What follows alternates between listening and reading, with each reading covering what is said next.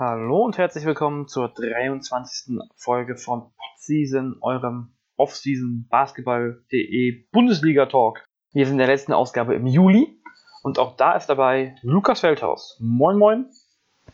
Servus, Jonathan. Es war viel los in der letzten Woche. Richtig, richtig viel los und dann haben auch wir richtig viel zu tun.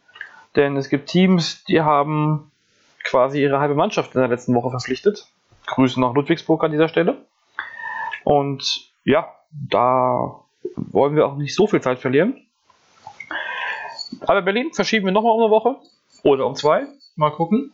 Ähm, die sind diesmal nicht dabei, da haben wir uns beim letzten Mal zu weit aus dem Fenster gelehnt. Und ja, tut uns leid, dass wir nicht alle Teams unterbringen können. Nicht, wir wollen dieses Jahr nicht diese zwei anderthalbstündigen Podcasts pro Woche machen wie letztes Jahr. Das war dann doch ein bisschen zu viel. Und ja, so verschiebt sich im Zweifelsfall alles ein bisschen mehr nach hinten. Aber ja, genug der Worte. Fangen wir an und kümmern uns erstmal um die BG Göttingen, denn die BG Göttingen hat einen Spieler verpflichtet, der schon etwas länger jetzt da ist. Pandarius Williams. Der wird als Combo Guard wohl kommen und ist einer von den vielen Spielern aus der zweiten italienischen Liga. Wer ist denn der neue Guard von der neue Williams in Göttingen? Ja, Pandarius Pendarvis Will Williams ist ein Spieler, der schon länger auf der Agenda von BWL-Clubs stand in den vergangenen Jahren äh, und jetzt den Schritt macht von der zweiten italienischen Liga in die BWL, ja in Göttingen. Er ist ein Spieler, der sich sehr gesteigert hat in den vergangenen Jahren. Er war zu Beginn seiner Zeit in der zweiten italienischen Liga, ich glaube, das ist auch schon vier Jahre her, war er eher ein Rollenspieler, ein guter Verteidiger, Rebounder auf den kleinen Positionen und ist in den vergangenen Jahren jetzt mehr zum Scorer geworden. Er ist ein Spieler, der mit sehr viel Ruhe spielt im Angriff. Einer, der auf der 1 der vergangenen Saison gespielt hat, nur auf der Position 1 in der vergangenen Saison, davor mehr auf der Position 2.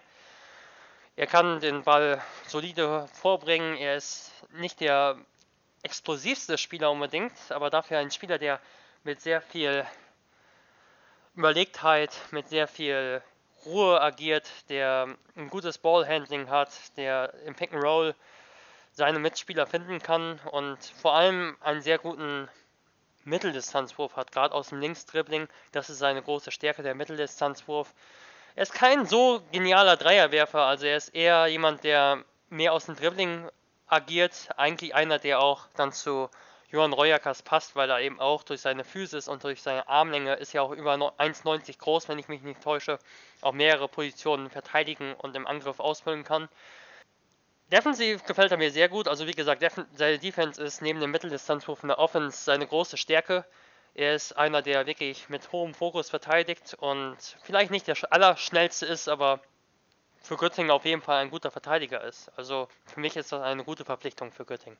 Göttingen sagt, er ist 1,98 Meter sogar groß, also ein sehr, sehr großer Guard.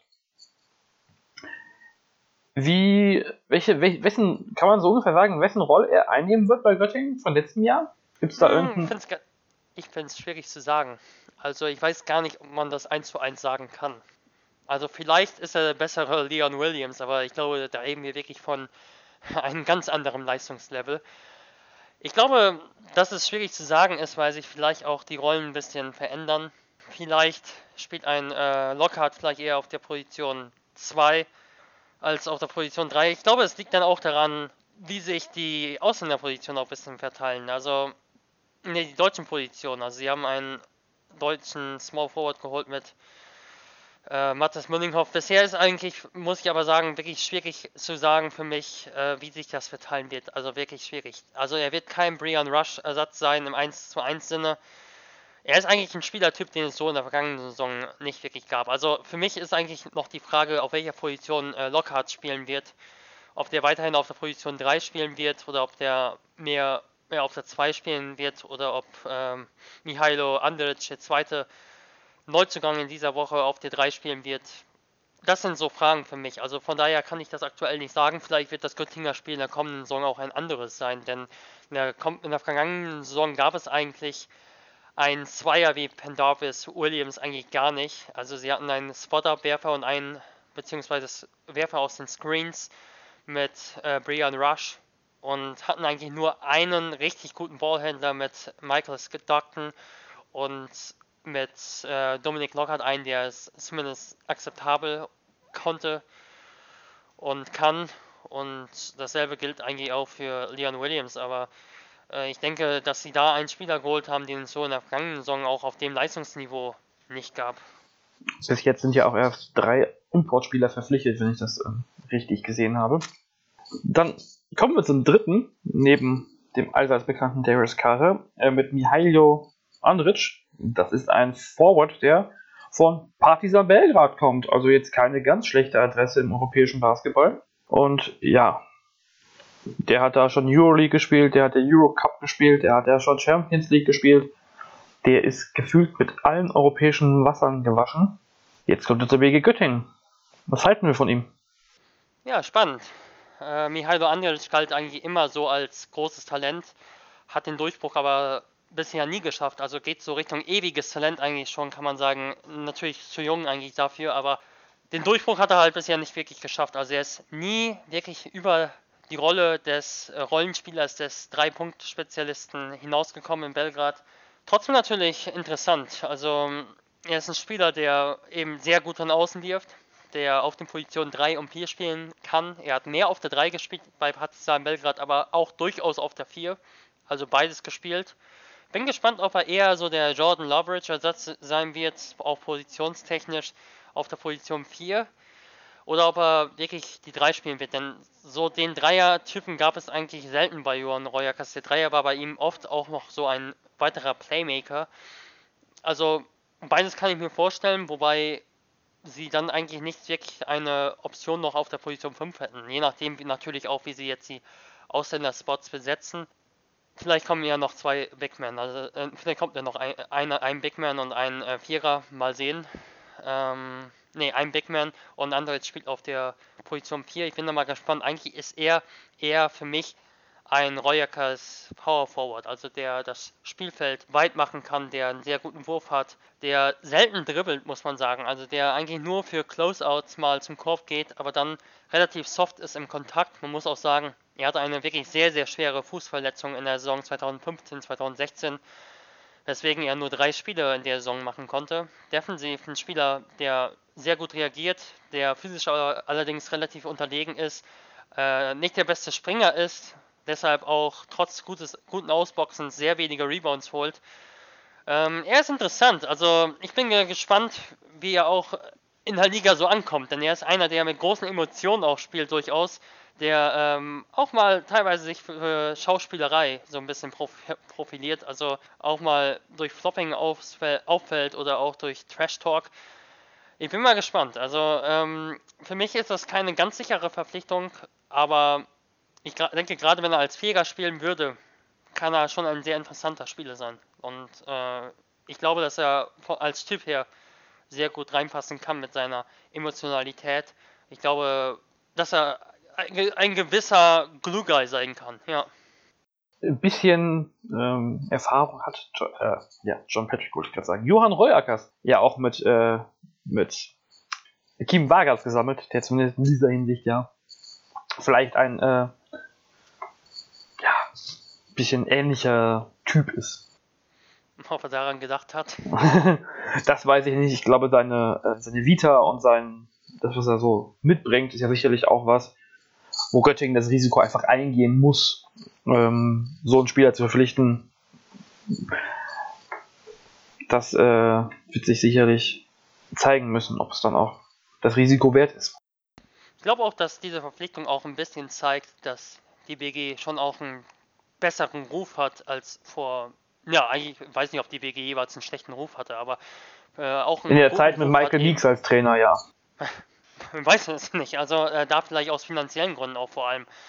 Und jedenfalls, ja, ähm, Mihailo Andric ist ein Spieler von Misko Rasnatovic, dem wirklich profiliertesten Agenten in Europa und der war auch der Agent von äh, Khalid Alamin damals, übrigens auch von äh, Nikolai äh, Simon, beziehungsweise der war auch bei der Agentur, den will ich jetzt nicht unbedingt nennen, aber ich glaube, dass Göttingen durchaus sich einen guten Ruf erarbeitet hat bei den Agenten und dass Mihailo Andric eben ein relativ junger Spieler mit 24 auch nochmal ja, gesehen hat, beziehungsweise Rasnatovic gesehen hat, dass in Göttingen was möglich ist und dass sich Spieler gut entwickeln. Von daher, ich glaube, dass das dass Göttingen bisher einen guten Job gemacht hat, auch in der Rekrutierung und sich aktuell keine Sorgen machen muss.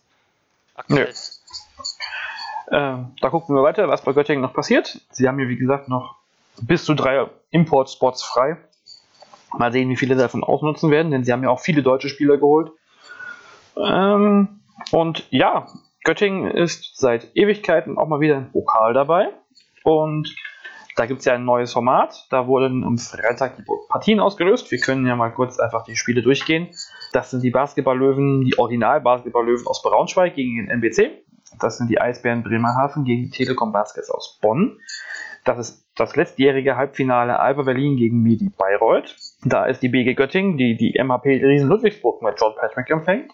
Rose Bamberg trifft auf S. Oliver Würzburg, nur wenige Tage nach dem ähm, Auftaktspiel in der BBL zwischen den beiden Teams in Würzburg.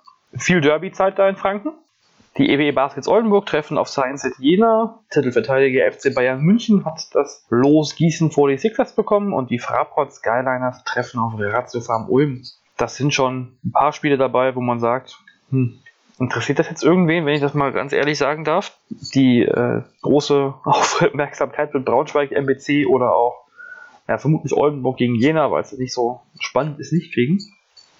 Aber mit Berlin, Bayreuth, äh, Göttingen, Ludwig, nee, nicht Göttingen, Ludwigsburg, Bamberg, Würzburg und Frankfurt, Ulm. Das sind so die drei Partien, wo ich sagen würde, das sind schon richtig gute Partien dabei.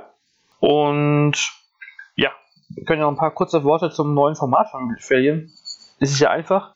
Die 16 Teams, die nicht aus der BBL abgestiegen sind, spielen, spielen in vier Runden einen Pokalsieger aus. Jetzt Anfang Oktober die erste, kurz vor Weihnachten die zweite, im Januar, wo früher der All-Star Day war, an dem Wochenende die dritte. Und dann äh, zum Top 4 Termin wird das Finale ausgetragen. Ohne Top 4. Das Top 4, der Verlust des Top 4 ist schon ein richtiger Verlust, oder? Sehe ich genauso. Also, gerade weil so ein Top 4, finde ich, auch wirklich vermarktungstechnisch Potenzial hat. Natürlich sagen die Einzahlquoten in den vergangenen Jahren was anderes. Liegt allerdings auch in meinen Augen daran, dass das Format nie so wirklich richtig adäquat platziert wurde. Hat Olli Hünnes ja auch schon mal was zu gesagt. Also gerade zur Zeit des Top Fours waren immer auch wichtige Bundesligaspiele oder oft wichtige Bundesligaspiele beim Fußball. Und das ist einfach ein Konkurrent. Also da kannst du nicht sagen, ja, dann sollen die eben Basketball schauen. Also die schauen, wer, Basketball, wer zwischen Basketball und Fußball ist. Und um 15.30 Uhr ist der 30. Spieltag oder 31. Spieltag der Fußball-Bundesliga, der schaut um 15.30 Uhr Fußball-Bundesliga. Und genau so war es in der vergangenen Saison. Und ich muss sagen, ich habe auch Fußball-Bundesliga geschaut letztes Jahr, muss ich sagen, und hatte nebenbei das äh, letztes, äh, letzte Saison und hatte nebenbei Basketball laufen. Ähm, ich weiß nicht gerade nicht, welches das erste Spiel war, aber ist auch eigentlich egal. Das kann in meinen Augen nicht sein, dass beim Top 4 ein Bundesligaspieltag direkt parallel zu einem Spiel läuft. Und es wurde in meinen Augen nicht adäquat platziert. Und das wird es dieses Jahr dann ja auch nicht, weil es ist ja. wieder ein Fußballspieltag. Das, der All-Star, der hat den, das fußballfreie Wochenende, beziehungsweise das Wochenende mit nur Länderspielen ohne Bundesliga. Ansonsten, ja. ja. Immerhin wird das Spiel wahrscheinlich später stattfinden, aber trotzdem, es ist ja. in meinen Augen nicht, nicht, nicht wirklich ideal. Und wie gesagt, ein Top 4, da schauen vier verschiedene Fangruppen zu und dadurch hast du vielleicht schon, wenn du was wirklich vermarktet, vermarktest. Vielleicht hast du dadurch gewisses Potenzial. Und generell muss ich sagen, und das wurde auch schon im Telekom-Podcast richtig gesagt in meinen Augen, es ist ein zusätzlicher Bundesligaspieltag. Also es ist wirklich für mich, also ich fand das alte Format sogar besser, also insgesamt mit Top 4, mit auch der Spannung mit den Free Playoffs, besser als einfach vier Runden. Also es sind immer noch nicht mehr Teams dabei. Immerhin Pro A hätte man irgendwie involvieren können. Ich weiß, dass das schwierig ist, eben mit Bayern und mit den Teams, die international spielen. Und gerade deshalb finde ich einfach, dass dieses Format keine gute Alternative ist zum alten Format. Also, ich bin kein Fan davon, sage ich dir ganz ehrlich. Es sind immer noch vier Siege bis zur Meisterschaft. Es ändert sich in meinen Augen nicht so viel. Und ich hätte noch viele andere Argumente, aber die brauchen wir jetzt nicht an dieser Stelle alle besprechen. Das ist vielleicht nochmal ein einzelnes Thema. Ebenfalls Ich bin kein Fan. Bist du ein Fan, Jonathan? Äh, ich bin zwiegespalten. Also ich finde es schon besser, dass, jetzt, dass es wirklich ein Ligapokal ist. Klar, die beiden Aufsteiger so ein bisschen außen vor, aber dass zumindest jedes Team aus der Liga mitspielen darf, eine Chance auf ein Heimspiel ein zusätzliches hat.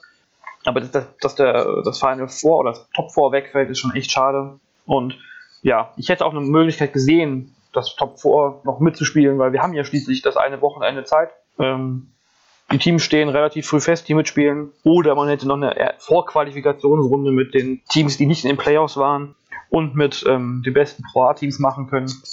Naja, mal gucken. Vielleicht wird hier noch ein bisschen dran gefeilt am neuen BBL-Pokal. Beim neuen BBL-Pokal haben wir eben schon erwähnt, da treffen die Göttinger auf die Ludwigsburger. Und die Ludwigsburger sind dann auch gleich unser nächstes Thema. Denn die haben wirklich ihr halbes Team verpflichtet in der vergangenen Woche. Da gucken wir mal durch, wen sie alles geholt haben. Das ist zum einen Jeff Ledbetter. Das ist ein amtierender G-League-Meister. Herzlichen Glückwunsch dazu. Und ja, ist so ein Tweener zwischen Shooting Guard und Small Forward. Hat bei dem Farmteam von den Spurs gespielt übrigens. Und ja, jetzt wird er wohl zumindest mal nach Ludwigsburg kommen zur Preseason. Was kann er? Außer Dreier schießen oder kann er nur Dreier schießen? Weil das kann er. Das kann er auf jeden Fall. Zur Preseason ist auch, übrigens auch gut. Ebenfalls, der kommt zur Preseason, genau, und kommt mit wirklich einer guten Vita aus der vergangenen Saison, vor allem äh, nach Ludwigsburg wurde, wie gesagt, G-League-Meister und das wirst du halt auch nicht einfach so. Er ist ein sehr guter Dreierwerfer, das ist ja unglaublich auch seine Werte in den vergangenen Jahren. Er hat in Mexiko zum Beispiel 10 Dreier pro Spiel etwa genommen, bei 11 Versuchen insgesamt aus dem Feld, also der hat wirklich fast nur Dreier geworfen. Letzte Saison waren es ein bisschen mehr Zweier und er ist ein Spieler, der für mich eher so Old-School-Baller ist und das meine ich sehr positiv und ja, weil er einfach extrem ja, raffiniert spielt. Also er hat vor allem seinen Dreier, aber er hat auch einen extrem guten Pump-Fake. Also er schafft es wirklich extrem gut, geht fast ähnlich wie Paul Pierce damals, mit den Zehenspitzen wirklich schon nach oben und lässt eigentlich seinen Gegenspieler regelmäßig fliegen. Zieht dabei wirklich viele Fouls auch, hat auch ein paar End-One-Dreier und nutzt diesen Pump-Fake auch gerne, um zu ziehen und dann schnell den Ball weiterzupassen. Und das macht er sehr, sehr gut. Also da hat er wirklich ein sehr gutes Auge. Wenn er seinen Gegenspieler nach dem Pump-Fake schlägt, oft geht er zur linken Seite, dass er dann den Ball direkt weiterpasst zu jemandem und dadurch auch einige Assists generiert oder eben auch Pässe vor Assists spielt. Und defensiv ist er ein Spieler, der sehr, sehr aggressiv spielt. Also er kann sogar Fullcourt verteidigen, obwohl er relativ langsam ist. Spielt extrem tief, steht er vor allem in der Verteidigung. Also ist wirklich einer, der wirklich Lockdown-Defense spielen kann.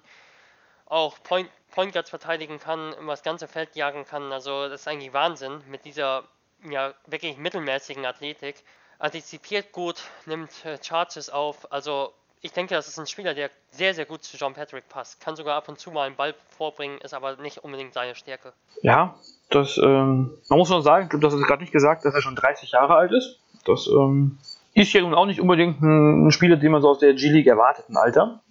Und ja, dann können wir ja gleich weitermachen mit dem nächsten Spieler. Das ist dann Karim Jallo der aus München ausgeliehen wird und daher in der BBL wirklich nicht zum Zuge kam.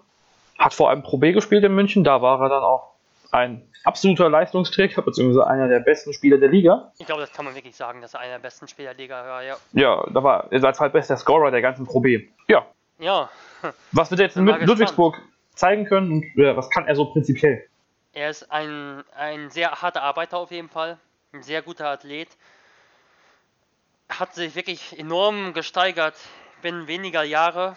Also ich weiß noch, vor fünf, sechs Jahren galt er gar nicht mal wirklich so als Riesentalent, ist aber wirklich gewachsen. Also das meine ich vor allem spielerisch natürlich. Also wirklich wahnsinnig hat er sich verbessert.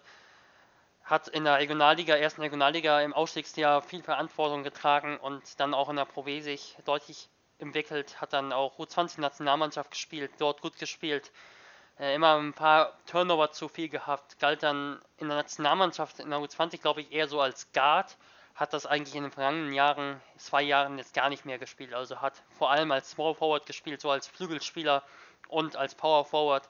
Seine Sa die Sache ist bei ihm, er dribbelt relativ hoch, er hat eine relativ hohe Amplitude beim Dribbeln, weshalb er relativ Turnover anfällig ist, wenn er gegen Guards spielt. Sein Signature Move ist so ein bisschen dieser DeRozan Move, also von DeMar DeRozan, der jetzt für San Antonio spielt. Ja, war ja auch eine große Sache in der NBA, sein Trade zu den San Antonio Spurs. Aber das nur am Rande. ist auch so, das nur am Rande, genau. Carignano ist so ein Spieler, der mag diesen Move, äh, aus dem Rechtsdribbling, den Hesitation Move zu machen, hoch zu dribbeln, dann bisschen dann Move, so ein Sto Stoßdribbling zu machen und anzutäuschen, dass er über rechts zieht und dann so einen Stepback-Move zu machen, um den Mitteldistanz-Move zu nehmen. Also der Mitteldistanz-Move ist sein, sein Move eigentlich aus diesem Hesitation Cross. Und er kann auch, er kann auch immer einen Spin-Move über seine linke Hand ziehen, zu seiner linken Hand gehen und dann abschließen.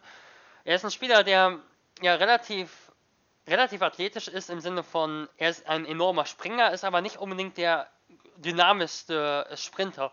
Die Sache ist, er arbeitet dann schon so mit, mit Slow-Motion-Moves und kann schon im 1 gegen 1 kreieren. Also ich finde ihn auch als Mismatch auf der 4 interessant. Ich bin, ich bin mal gespannt, auf welcher Position er für John Patrick eine mehr spielen wird. Natürlich muss in die Verteidigung reinkommen.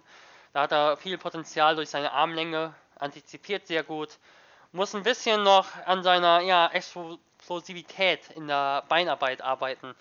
Lässt sich schon relativ einfach bisher schlagen von sehr, sehr guten Ballhändlern, aber auf der Position 3 dürfte er sehr gutes Potenzial haben. Kann zu John Patrick wirklich passen. Ja, also ich denke, das ist eine gute Situation für Karim Jallo. Ja, mal gucken, wie, wie das ganze Team denn auch aussehen wird. Das ist bei Ludwigsburg ja noch ein bisschen unklar, würde ich sagen. Aber dazu kommen wir. Ja, sehr unklar sogar. Dazu kommen wir gleich also, nochmal am Ende nach den Spielern. Ähm, machen wir erstmal mit den Neuzugängen weiter. Und wir haben noch einen unbekannten Neuzugang. Das ist Hayden Dalton. Der kommt von, der kommt direkt aus dem College, um mal diese blöde Floskel zu benutzen, von Wyoming. Ja, ist in Power Forward vermutlich. Und du hast hier mir aufgeschrieben Typ Benzing. Ich äh, fange damit jetzt mal an. Ja. Wie würdest du, was ist das für ein Spieler? Wie würdest du ihn beschreiben, außer Typ Benzing? Typ Benzing, da äh, stockt erstmal einigen vielleicht der Atem hier, aber das hoffe ich jetzt mal. Ihr, ihr, hört hoffentlich trotzdem noch weiter zu. Jedenfalls, er ist einfach ein Spieler, der vor allem über den Wurf kommt. Er ist relativ, nee, relativ schmächtig. Eigentlich ist relativ schmächtig, wirklich untertrieben. Er ist 2,2 Meter zwei groß. Verschiedene Werte habe ich gefunden. 86 Kilogramm schwer. Ich weiß nicht, vielleicht sogar noch schmächtiger. Also er ist wirklich für seine Größe wirklich dünn und geht sehr, sehr schnell auf den Dreier. Also ich habe ihn mir angeschaut und irgendwo mal reingeseppt, einfach mal ins YouTube-Video. Und er hat einfach zweimal sofort drauf geschossen, also als er den Wurf gesehen hat. Und ja, also ist ein, wirklich ein Shooter, hat mehr Dreier genommen als Zweier, nur knapp, aber hat mehr Dreier genommen als Zweier.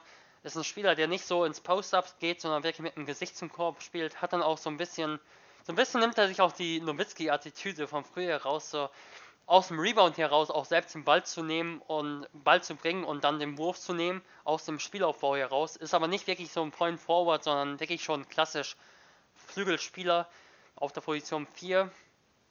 Er ist jemand, der auch ein sehr gutes Passspiel trotzdem an den Tag legt. Also ist auch jemand, der im Post-Up dann einen cuttenden Mitspieler durchaus in Szene setzt oder den Ball auf die andere Seite bringt, hat ein gutes Verständnis für das Spiel.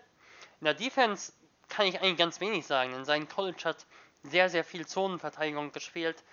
Was ich so in der Mannverteidigung gesehen habe, war individuell jetzt nicht überragend. Also er hat teilweise die Neigung gezeigt, auf den Stil zu gehen gegen Guards und hat ihn dann verloren, hat dann äh, teilweise zu sehr darauf spekuliert, auf den Block zu gehen. Das war jetzt nicht unbedingt positiv, aber er, er hat so eine grundsätzlich gute Spielintelligenz. Also er hat ein gutes Verständnis für Räume, kann da ja kla klappen. Aber für mich ist das so eine 50-50 Situation. Also er kommt von einem College, das ziemlich gut war, aber nicht unbedingt den physischen Spielstil gespielt hat. Das war ein klares Offensivspiel, was das College, ähm, auf welchem war jetzt gerade, in Wyoming, glaube ich, genau aufgezogen hat. Und deshalb ist das für mich 50-50. Also ist ein interessanter Spieler, aber John Patrick hatte eigentlich selten so diesen Vierer, der vor allem über die Dreier kommt. Sean Huff natürlich, aber Sean Huff war eigentlich auch ein Spieler, ist ein Spieler, der 3D ist. Und das ist er so eigentlich nicht. Also ist ein Spieler mit einem sehr interessanten Offensivrepertoire. Ist halt die Frage, wie er sich defensiv einsetzen kann. Diese Frage haben wir uns bei Ludwigsburg jetzt schon häufig dieses Jahr gestellt. Mal gucken, wie sich das so noch entwickeln wird. Dann kommt noch. Eigentlich ist er mehr, er ist mehr Lucky Luke als Dalton, muss man sagen. Danke, dass du es brachtest in die Dalton. Äh, ich wollte schon fragen, welcher Dalton er denn ist, aber ich weiß gar nicht, ob unsere Hörer die Daltons und Lucky Luke noch kennen. Ähm, könnt ihr uns gerne mal erzählen, ob ihr die kennt. Ja, die nächsten drei Spieler, die jetzt noch verpflichtet wurden, die kennen wir eigentlich alle, mehr oder weniger zumindest. Das ist zum einen Owen Klassen, der hat vor allem in Hagen bekannt geworden. Letztes Jahr hat er dann die zweite Saisonhälfte in Würzburg verbracht. Und ja, das ist, bleibt in der BBL bei Ludwigsburg. Was kann der Center und wie passt er zu John Patrick? Ja, er ist ein Defensivcenter. John Patrick kennt ihn sehr gut, weil er viermal in der, oder dreimal in der vergangenen Saison gegen ihn gespielt hat. Zweimal mit PAOK Saloniki und äh, einmal mit Würzburg. Und äh, gerade im Spiel von Würzburg gegen Ludwigsburg ist er sehr positiv halt aufgefallen. Ich glaube, da hat er unglaublich gut statistisch aufgelegt. Das habe ich jetzt nur, nur noch so im Hinterkopf. Ich habe mir es nicht nachgeschaut. Ja, ich habe es nicht nachgeschaut. Äh, ebenfalls defensiv jemand, der sehr fokussiert ist für seine eine wirklich kräftige Statur, relativ beweglich ist, gerade in der Vorwärtsbewegung, defensiv wirklich auch ein bisschen hatchen kann in der Pick-and-Roll-Verteidigung.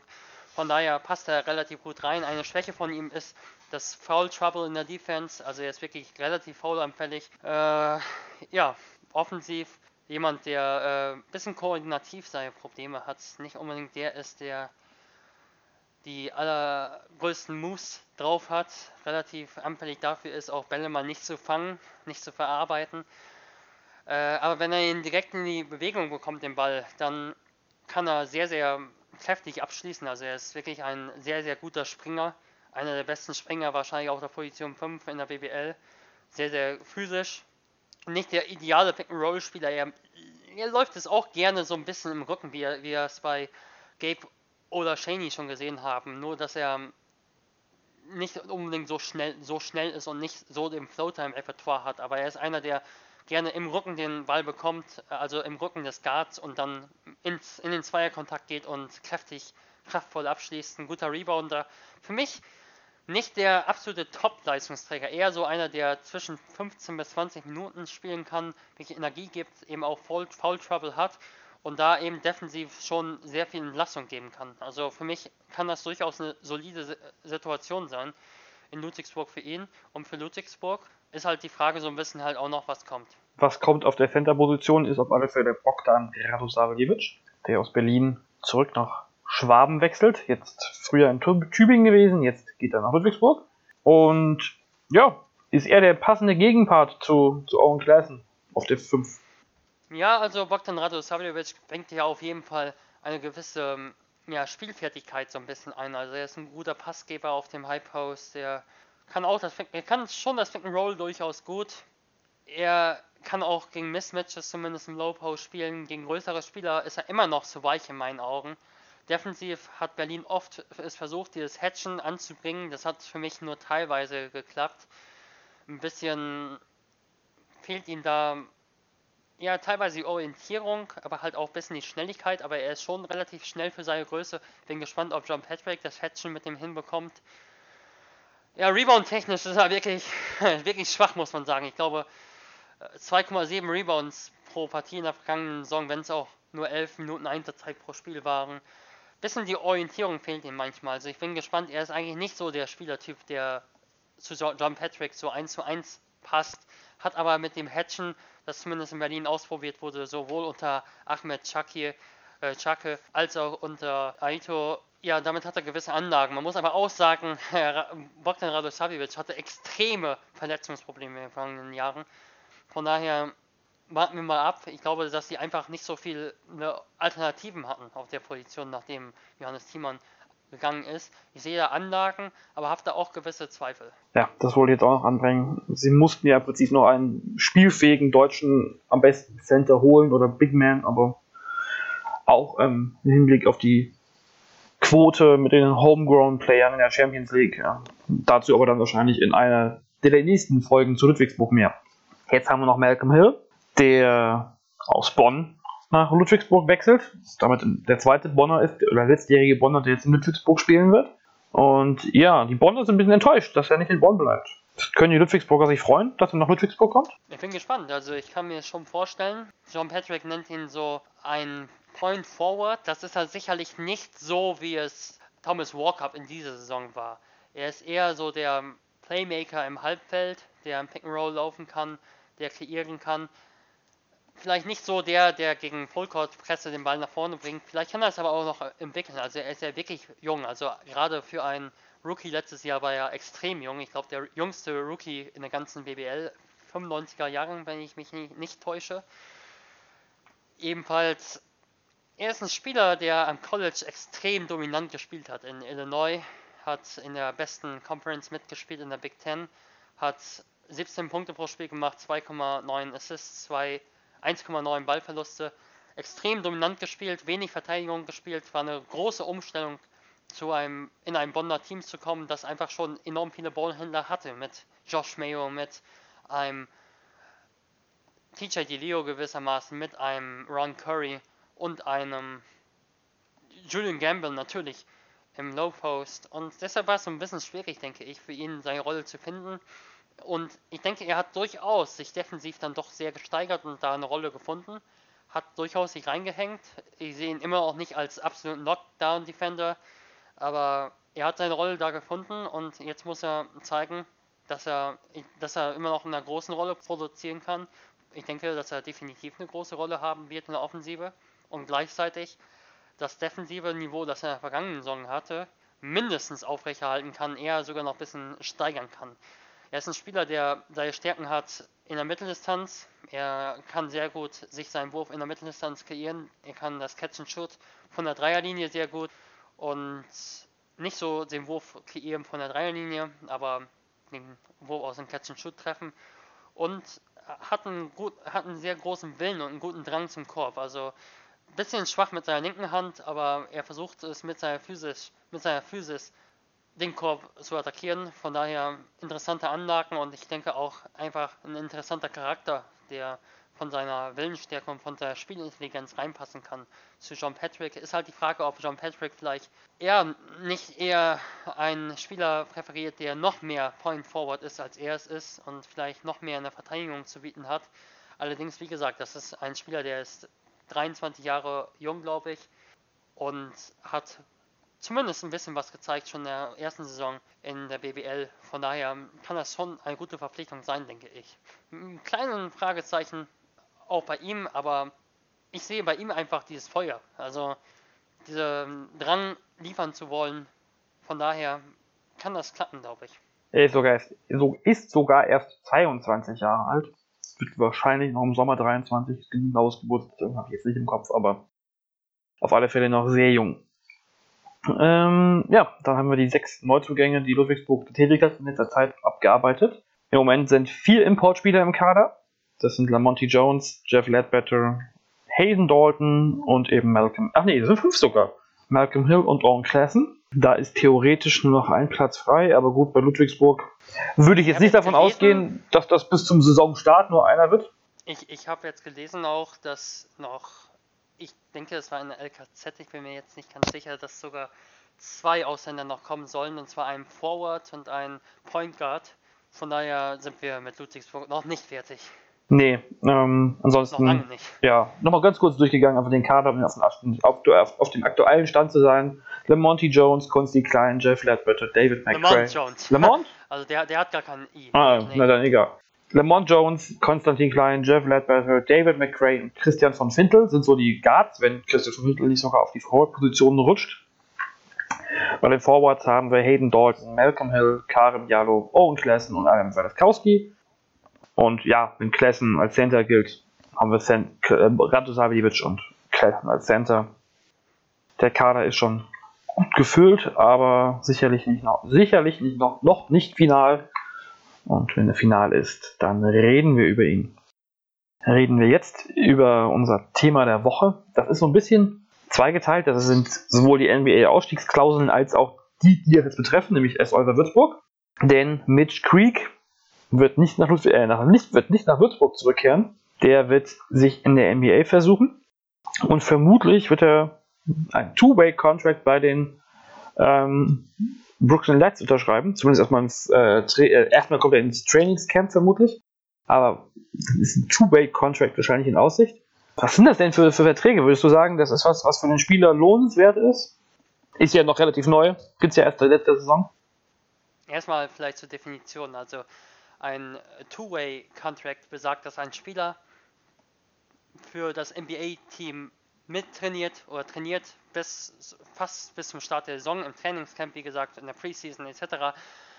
Aber dann, wenn die Saison losgeht, bis zu 45 Tage nur bei dem NBA-Team verweilen kann. Jack Coley hatte das in der vergangenen Saison zum Beispiel, Ex-Ludwigsburger. Und ja, der, solche Verträge gelten nur für Spieler, die vier oder weniger Jahre in der NBA schon verbracht haben, was bei Mitch Crick jetzt nicht der Fall ist. Und diese Spieler verdienen eben 50.000 bis 75.000 US-Dollar Gehalt anstatt von 6, bis zu 26.000 für normale G-League-Spieler. Also du verdienst schon ein bisschen mehr Geld, ist jetzt immer noch nicht mehr ragend und du bekommst eben Geld von deinem Minimalvertrag in der NBA wenn du jeweils hochgezogen wirst. Also kannst schon ein bisschen mehr Geld machen, je nachdem wie viel Spiele du am Ende oder wie viele Tage du am Ende bei deinem NBA-Team verbringst. Von daher kann sich das gewissermaßen lohnen für Spieler, die wahrscheinlich eh nie gedacht hätten, dass sie mal in, in diese Richtung gehen. Also wir haben aber auch gesehen, es muss sich nicht so bahnbrechend lohnen. Also Jack Cooley spielt jetzt zum Beispiel bei allem Respekt vor Dynamo Sassari, die werden wahrscheinlich 6 bis 7 Millionen Etat haben.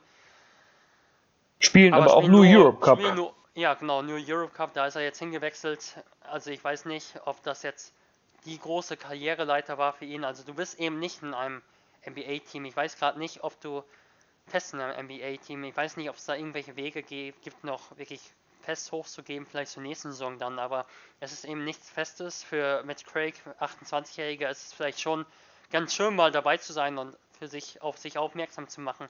Ich weiß aber nicht, ob das langfristig das deutlich größere Sprungbrett sein wird, als äh, das Würzburg hätte sein können.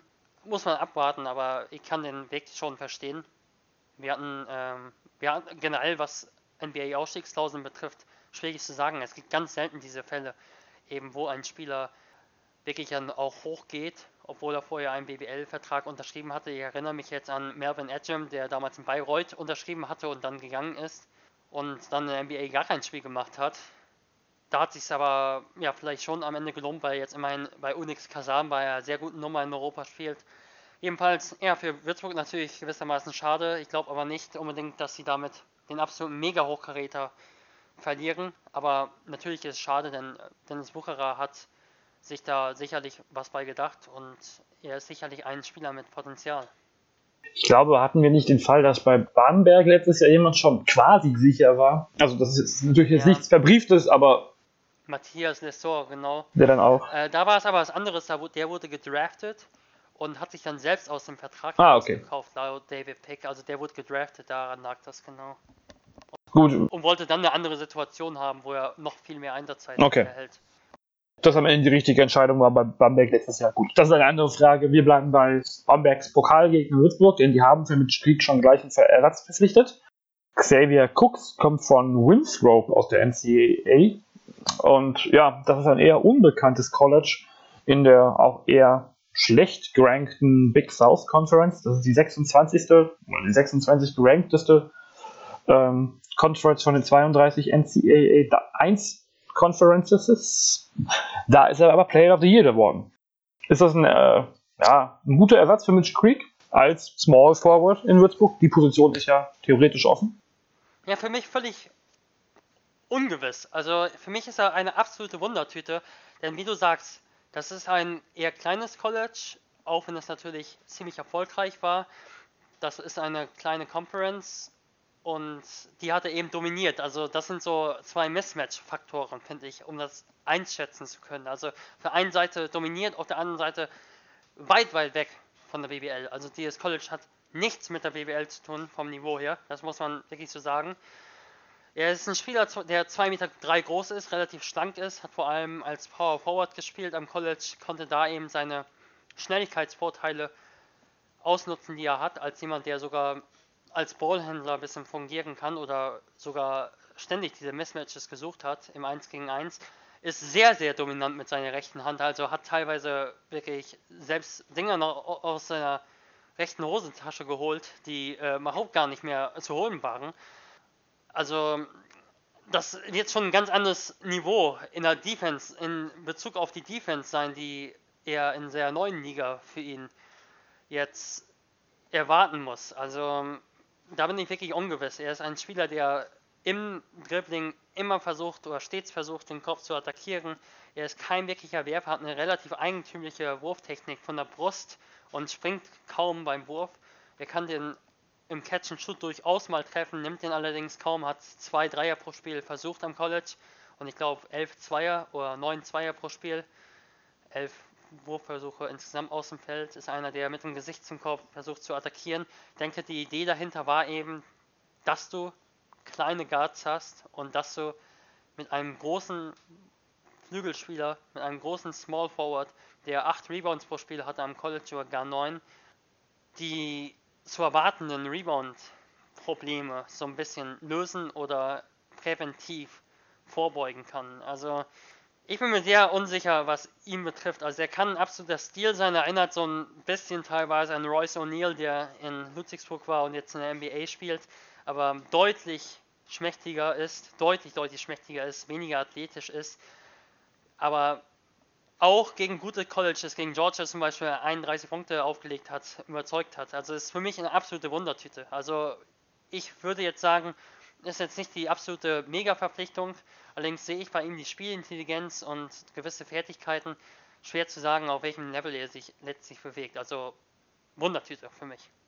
Er hat im College, um ein paar Zahlen reinzubringen, 17,2 Punkte gemacht, 8,8 ähm, Rebounds, 3,6 Assists und 2,1 Blocks pro Partie.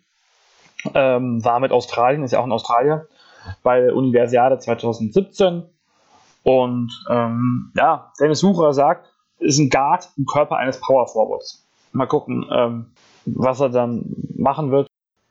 Ja, kurz vielleicht noch defensiv fand ich es teilweise erschreckend, wie schwach er agiert hat. Also gegen physische Spieler, also athletische Spieler hatte er eigentlich gar keine Schnitte. Also da hat er beim Closeout wirklich völlig daneben gelegen. Liegt vielleicht auch an der Rolle einfach, die er hatte. Viele Minuten, viel offensive Verantwortung, aber er ist halt sehr hoch gebaut. Also wirklich schmächtig und hoch. Da bin ich mal gespannt, wie das gegen athletische Flügelspiele aussieht. Also mal sehen.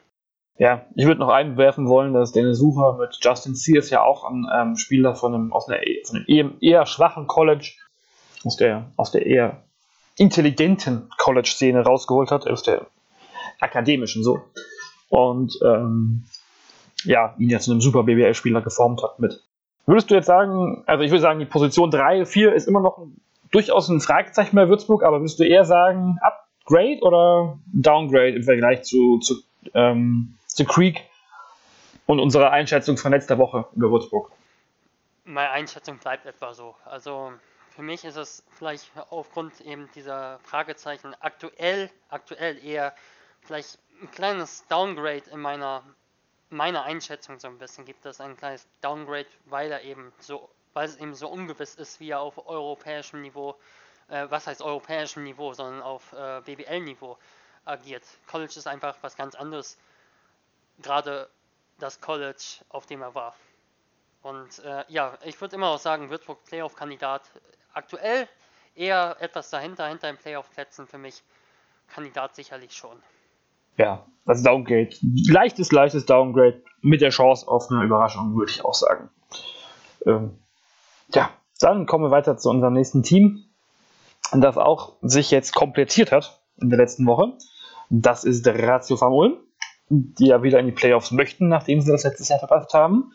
Und da soll Patrick Miller helfen, der kommt letzt oder hat letztes Jahr bei Gaziantep und davor bei Partizan Belgrad gespielt. Ähm, hat zwei Teams gehabt. Ist der Point Guard, der auch ähm, auf, als Shooting Guard mit aus, aushelfen kann, sozusagen. Und ja, dann hätte ich gerne deine Einschätzung, Lukas. Ja, Patrick Miller, es war erstmal gar nicht auf, dem erst, auf den ersten Blick gar nicht so einfach, etwas zu finden. Denn wenn du ihn bei YouTube eingibst, dann findest du sofort erstmal was zum äh, zum äh, ja, amerikanischen, nee, ich glaube, der ist gar nicht amerikanisch, äh, zum Rapper äh, Patrick Miller. Jedenfalls war erstmal gar nicht so einfach, da was zu, zu finden. Ich kannte ihn allerdings aus äh, Partizan Belgrad, ähm, wo er eben gegen Alba Berlin gespielt hat, wo ich ihn eben gesehen habe. Partizan Belgrad muss man sagen, wir hatten sie ja schon in der Sendung, äh, in der Ausgabe. Sehr, sehr schwierig zu sagen, wie das Niveau von Partizan Belgrad letztes Jahr war. Sie haben vor allem Spieler ausgebildet, das hat deren Trainer ja auch gesagt, nach dem Spiel gegen Alba. Sie haben, glaube ich, nur ein Eurocup-Spiel maximal gewonnen. 1 zu 9 oder 0 von 10 sind sie herausgegangen, haben absolute High-Scoring-Matches gehabt, also 110 zu 80, 110 zu 90, sowas.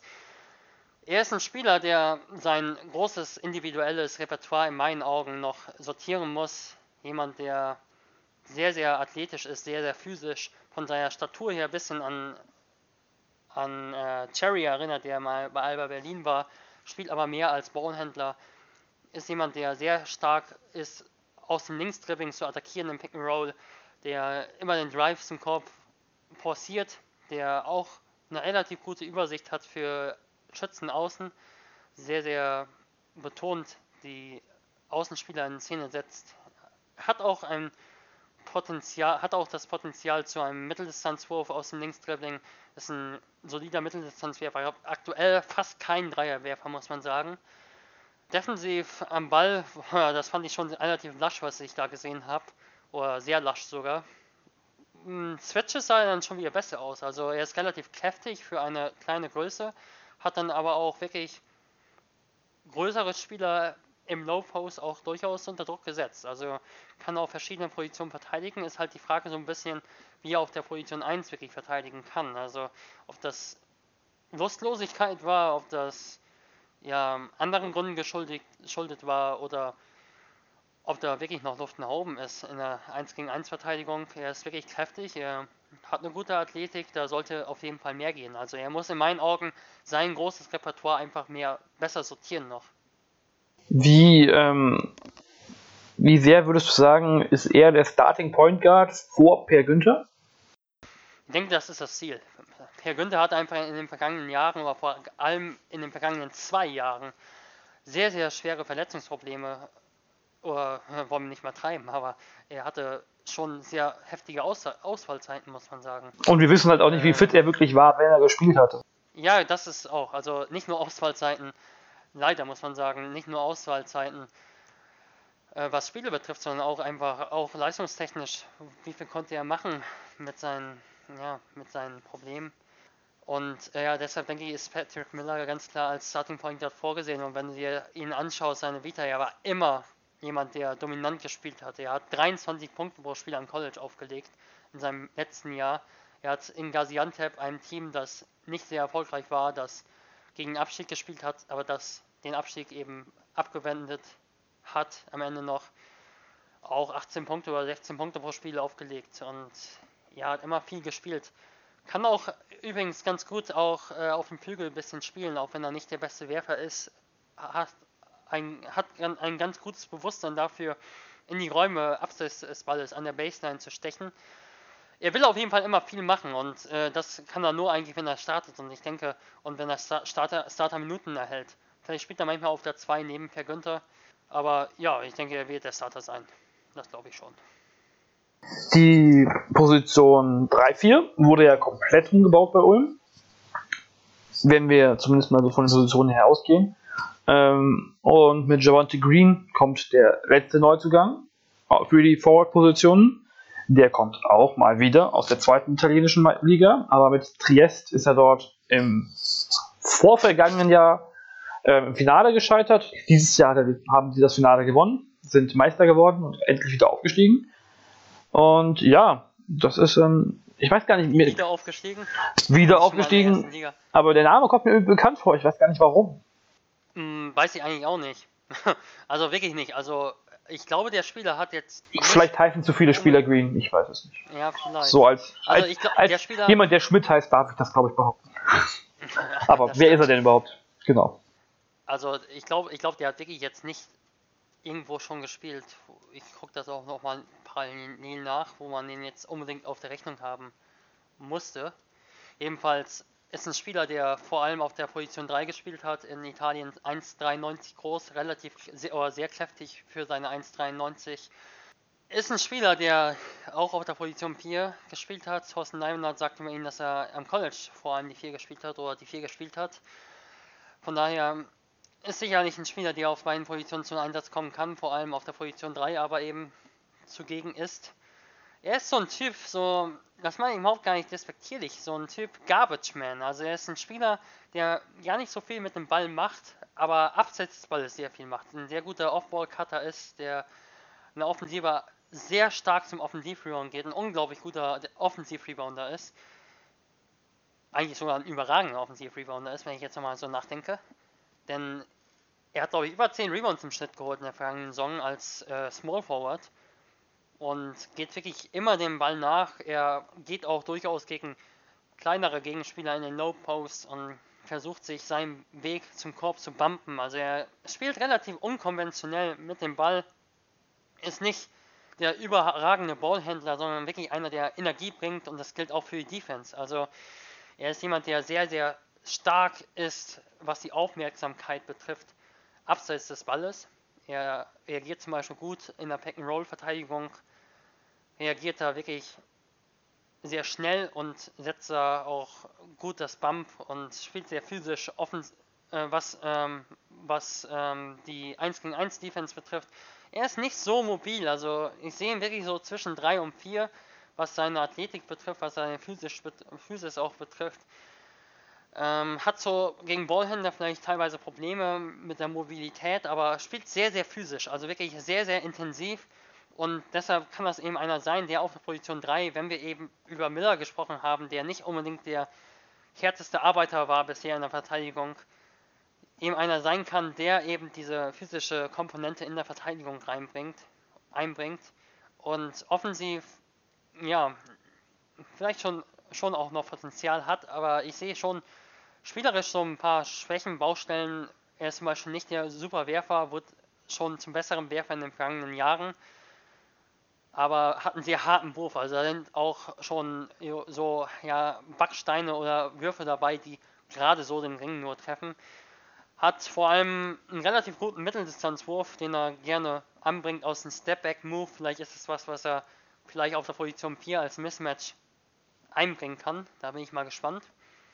Jedenfalls, ich glaube, dass das eine gute Verpflichtung sein kann im Kontext der Verteidigung und auch generell im Kontext des Teams. Also er ist ein Spieler, der wirklich Energie reinbringt und sagt ja auch wirklich einiges aus, wenn ein Spieler zweimal mit einem Team so erfolgreich war, wie du ja auch schon erwähnt hast. Dann ist das Team auch komplett bei Ulm. Und ja, es gab wirklich sehr punktuell die, die Änderungen auf, den, auf, dem, auf dem Flügel, auf den Forward-Positionen.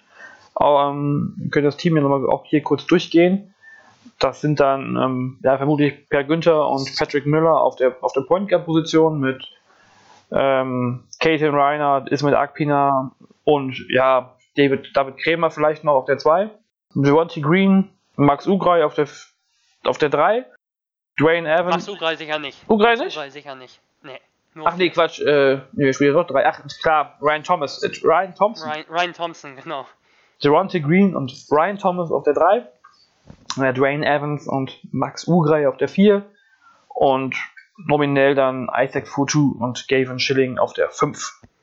Wobei ich sicherlich auch noch Mobilität oder Flexibilität sehe mit Javante Green auf der Position 4 und wahrscheinlich denke ich sogar mit äh, Dwayne Evans auf der Position 5. Ja, das ist sicher möglich.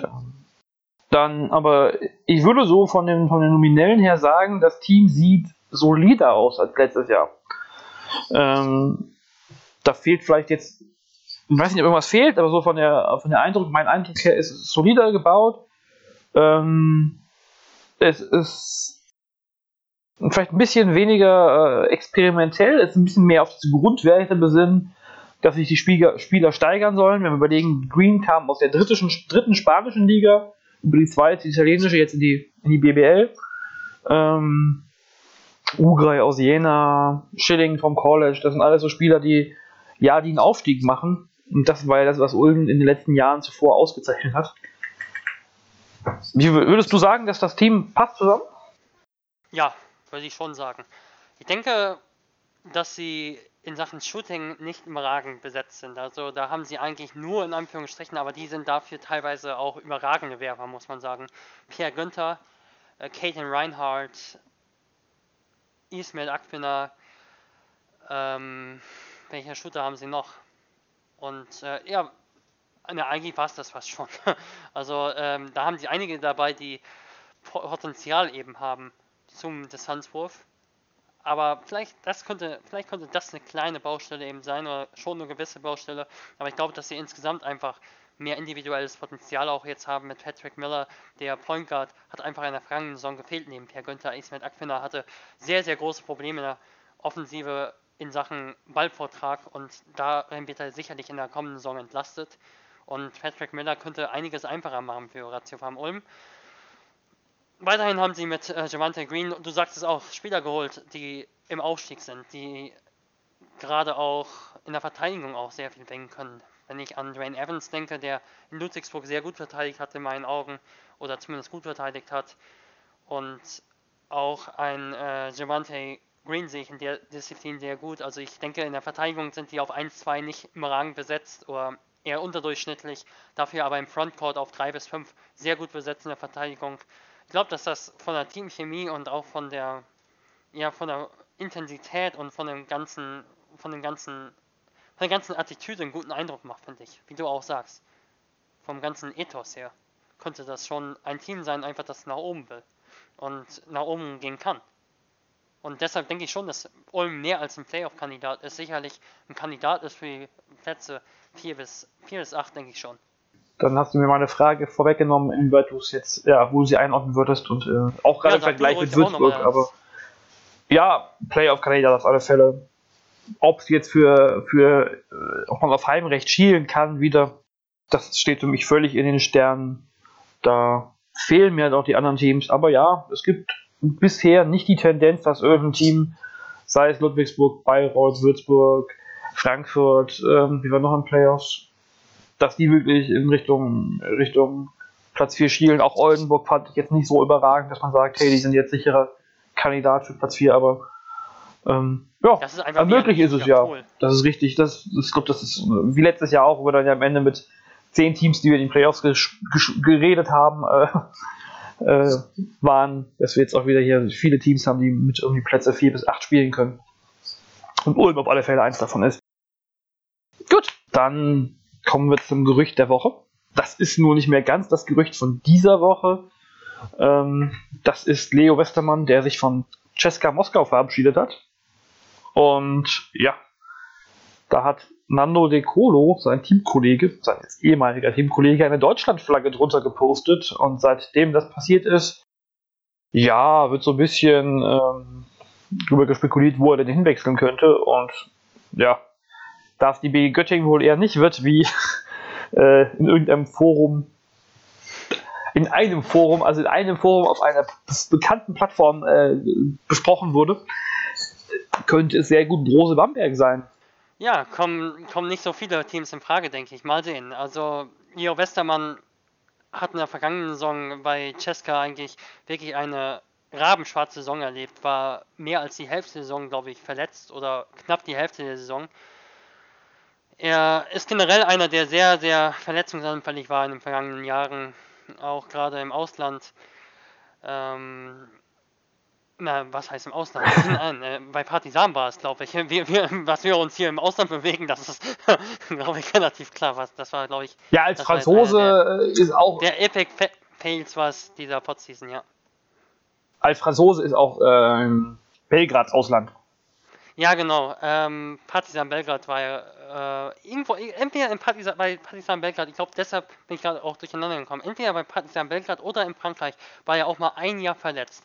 Und äh, er wurde immer so ein bisschen vom, von seinem Aufschwung genommen, also runtergenommen wieder. Also immer wieder hieß es, Riesentalent und immer wieder hatte er auch eine gute Saison, auch letztes, vorletztes Jahr in Kaunas und hat dann ja auch den Vertrag bei Cesca bekommen, aber ist immer wieder durch Verletzungen runtergefallen. Und ja, jetzt fällt er vielleicht nach Bamberg, könnte schlimmer kommen, ist aber auch nur die Basketball Champions League dann.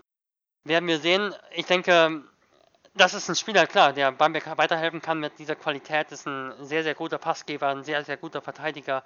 Grundsätzlich ist einer, der verschiedene Positionen verteidigen kann, sehr, sehr guter Pick-and-Roll-Spieler für den Pass. Ist nicht der super Werfer und auch nicht der super Athlet, muss man halt mal sehen. Da hat Michael Körner, unser geschätzter Telekom-Kollege, auch seine Bedenken gehabt, wie es athletisch in der BBL passt. Ich denke, er hat einfach die Spielerintelligenz, um auf WBL-Niveau ein sehr guter Guard zu sein.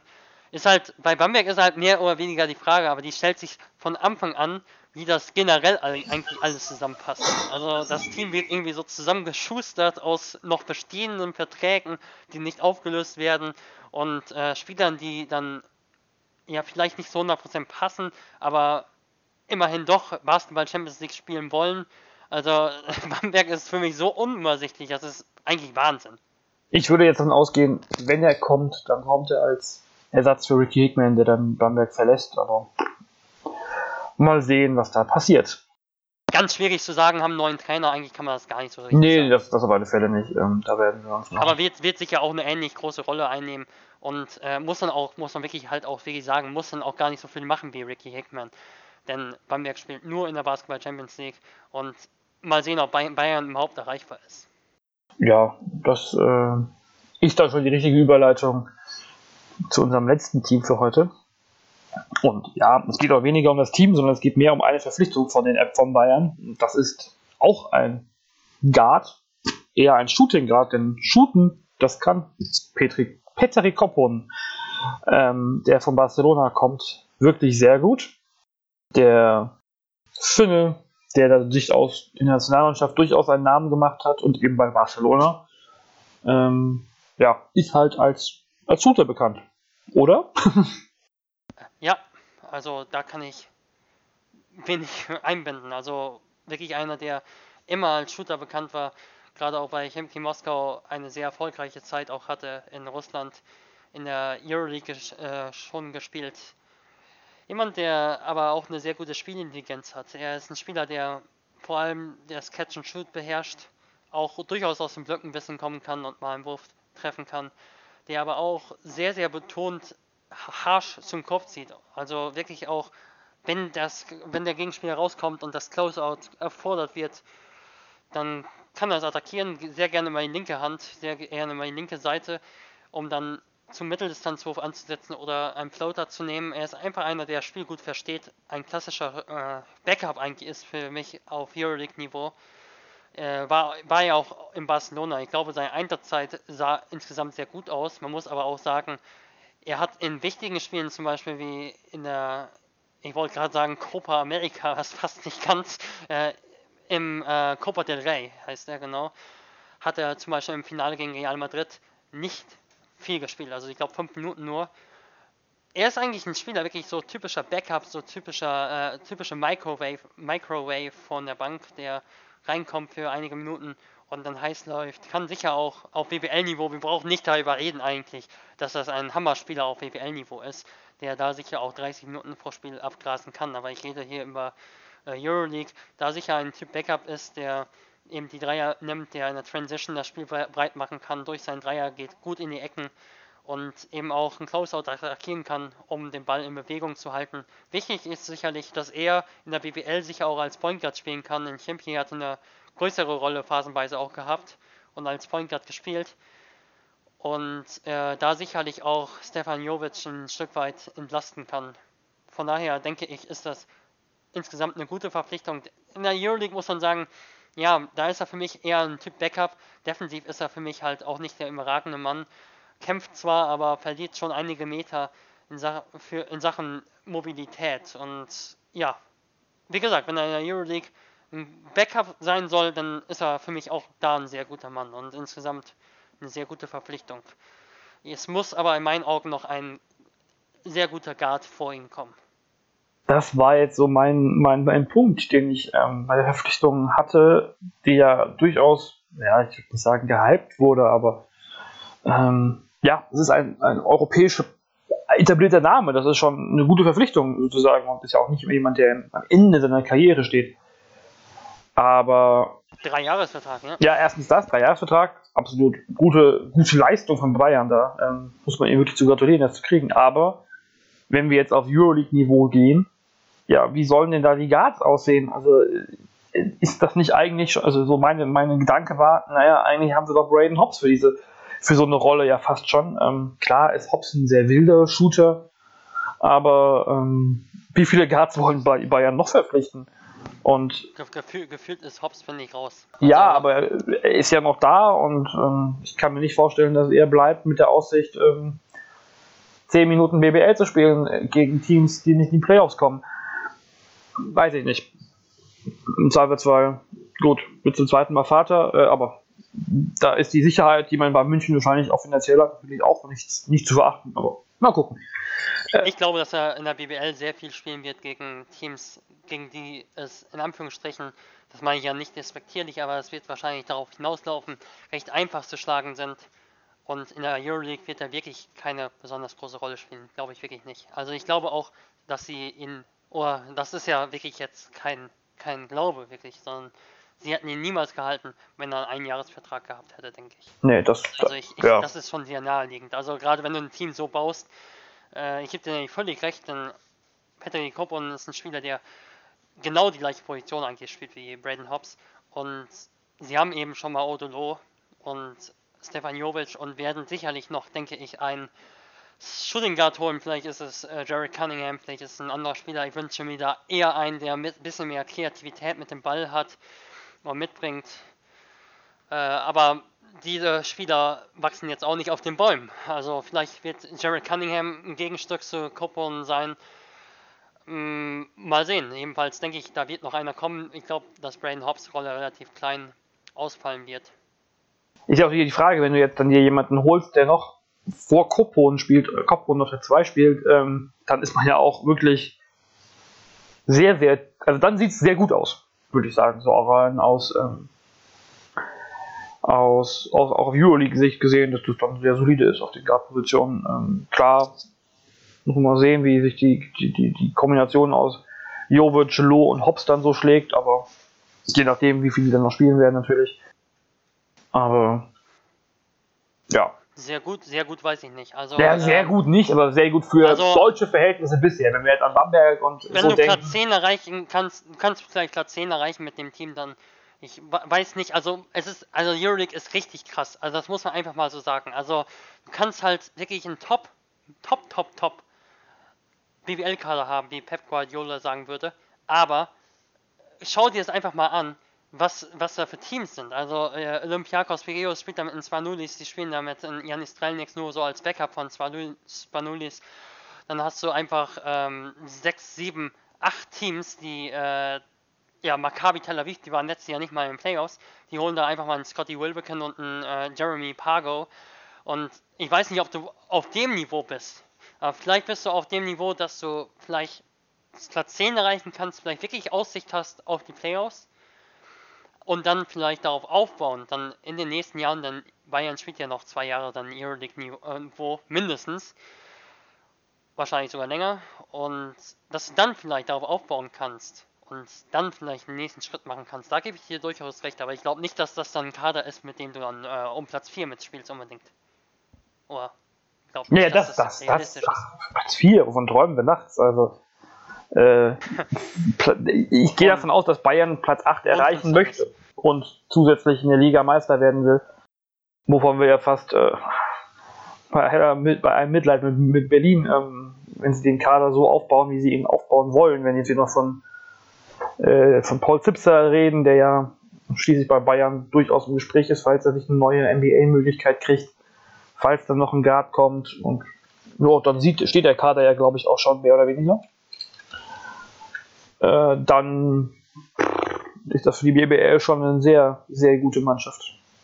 Sehr, sehr, sehr, sehr gut. Mega Favorit. Gibt es gar nichts zu sagen eigentlich. Wir können die, auf, wir können die Podseason beenden. Wir haben unseren Favoriten für die BBL gefunden. Wir müssen die Saison gar nicht mehr schauen. Nö. So schlimm ist es noch Wir nicht. können in die nächste Podseason gehen, 2018, äh, 2019, 2020. Nein, nein, so, nein, so, nein. Schlimm, so, schlimm ist es noch nicht. Aber, aber klar, natürlich, ich glaube, ich glaube, dass es dass es nächstes Jahr wirklich relativ langweilig wird, was die Meisterschaft vor den Playoffs betrifft. Den Playoffs muss er mir wirklich sagen, oder vor den Halbfinals, vor, den Playoffs muss er halt wirklich sagen, da geht immer was. Also wenn Berlin zum Beispiel eine Starting Five findet, die einfach funktioniert, dann hast du immer eine Chance. Schau dir auch die spanische Liga an, wie da Valencia zum Beispiel mit nicht mal der Hälfte des Etats von Real Madrid oder Barcelona Meister wurde vor einem Jahr. Letztes Jahr, ja. Genau, und äh, sowas ist natürlich immer möglich, gerade in Playoffs. Deshalb will ich die Saison gar nicht abschreiben, aber ich glaube einfach, es ist so realistisch, dass Bayern mit einem Rekord oder einer Bilanz von 33 zu 1 oder so in die Playoffs geht. Das halte ich für realistisch. Nichts ist unmöglich. Also, Wobei unglaubliche noch... Kontinuität, du hast Nia Djirovic noch nicht mal genannt, auf der Position 2. Ja. Und ähm, der, der die Finals entschieden hat mit dieses Jahr. Ja, das vergisst und, man so äh, gerne. Ja, und deshalb die Hauptsaison, die ha Hauptrunde wird sicherlich nicht spannend, was Platz 1 betrifft, glaube ich. Ja, und selbst wenn sie mal Euro, zwei Euroleague-Spiele unter der Woche haben, dann haben sie erstens vermutlich einen sehr tiefen Kader, mit dem sie das ausgleichen können. Und im Zweifelsfall schadet es wahrscheinlich auch nichts, wenn sie dann, keine Ahnung, mal in Braunschweig verlieren würden. Was ich mir aber beim besten Willen nicht vorstellen kann. Gut. Ja, dann war es das soweit, würde ich sagen. Über die weiteren Bayern Verpflichtungen reden wir dann auch nochmal, wenn, wenn Bayerns Kader komplett ist. Das waren hier nur weitere Verpflichtungen von eben Jedovic und King zum Beispiel. Booker haben wir auch nicht besprochen. Bartel. Also, einfach nur um es zu nennen hier an dieser Stelle. Das waren spannende 75 Minuten, 70 Minuten. Ähm, die Teams sind jetzt doch schon ja, auf der Zielgerade. Ja, unter zwei Stunden und auch unter zweimal anderthalb Stunden sind wir geblieben. Nicht ganz in der einen Stunde, die wir uns vorgenommen haben, aber ich glaube, bei den vielen Ludwigsburger Spielern war das auch sehr schwierig. Ja, mal gucken. Diese Woche ist noch viel mehr passiert. Wir werden sicherlich nächste Woche auch nicht Langeweile haben an dieser Stelle. Wir danken fürs Zuhören. Wir danken, ich danke dir, Lukas, für deine ich danke dir, Jonathan. gute Vorbereitung und deine Expertise, die du uns teil, an der uns teilhaben lässt. Und ja, dann sehen wir uns, hören wir uns im August wieder. Bis dahin, gute Zeit. Ciao.